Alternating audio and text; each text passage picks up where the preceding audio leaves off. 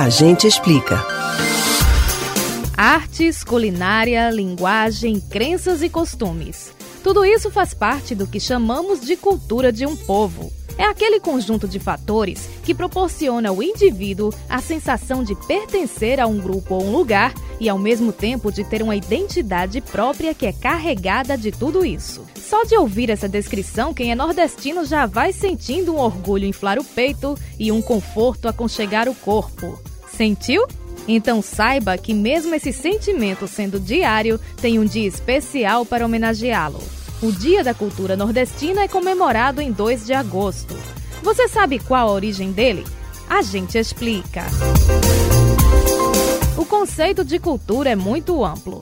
Como um dos braços dela, a música também tem múltiplas vertentes. Mesmo assim, a data escolhida para celebrar o Dia da Cultura Nordestina tem referência na morte de um artista, Luiz Gonzaga. Ele faleceu em 2 de agosto de 1989, vítima de uma parada cardiorrespiratória.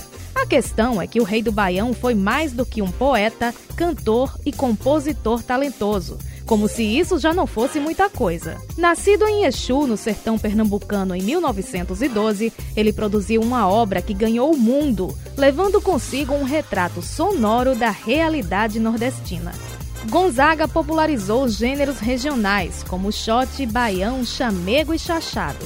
Foi o responsável por convencionar o trio do forró, sanfona, triângulo e zabumba. O pernambucano conquistou a mídia nacional e, com um figurino inspirado nos cangaceiros, fez o país inteiro olhar para o Nordeste e saber mais sobre a história e as tradições desse pedaço do mapa.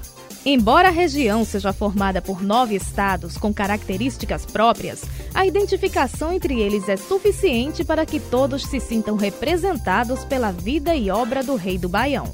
Quando se fala em hino da identidade nordestina, por exemplo, é fácil apostar na canção Asa Branca como a primeira que vem à mente das pessoas.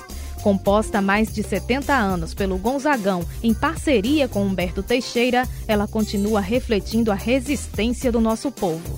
Por tudo isso, o dia do nascimento de Luiz Gonzaga também inspirou uma data comemorativa. Em 13 de dezembro é celebrado o Dia Nacional do Forró. Você pode ouvir novamente o conteúdo deste ou outros A Gente Explica no site da Rádio Jornal ou nos principais aplicativos de podcast: Spotify, Deezer, Google e Apple Podcasts. Betânia Ribeiro para o Rádio Livre.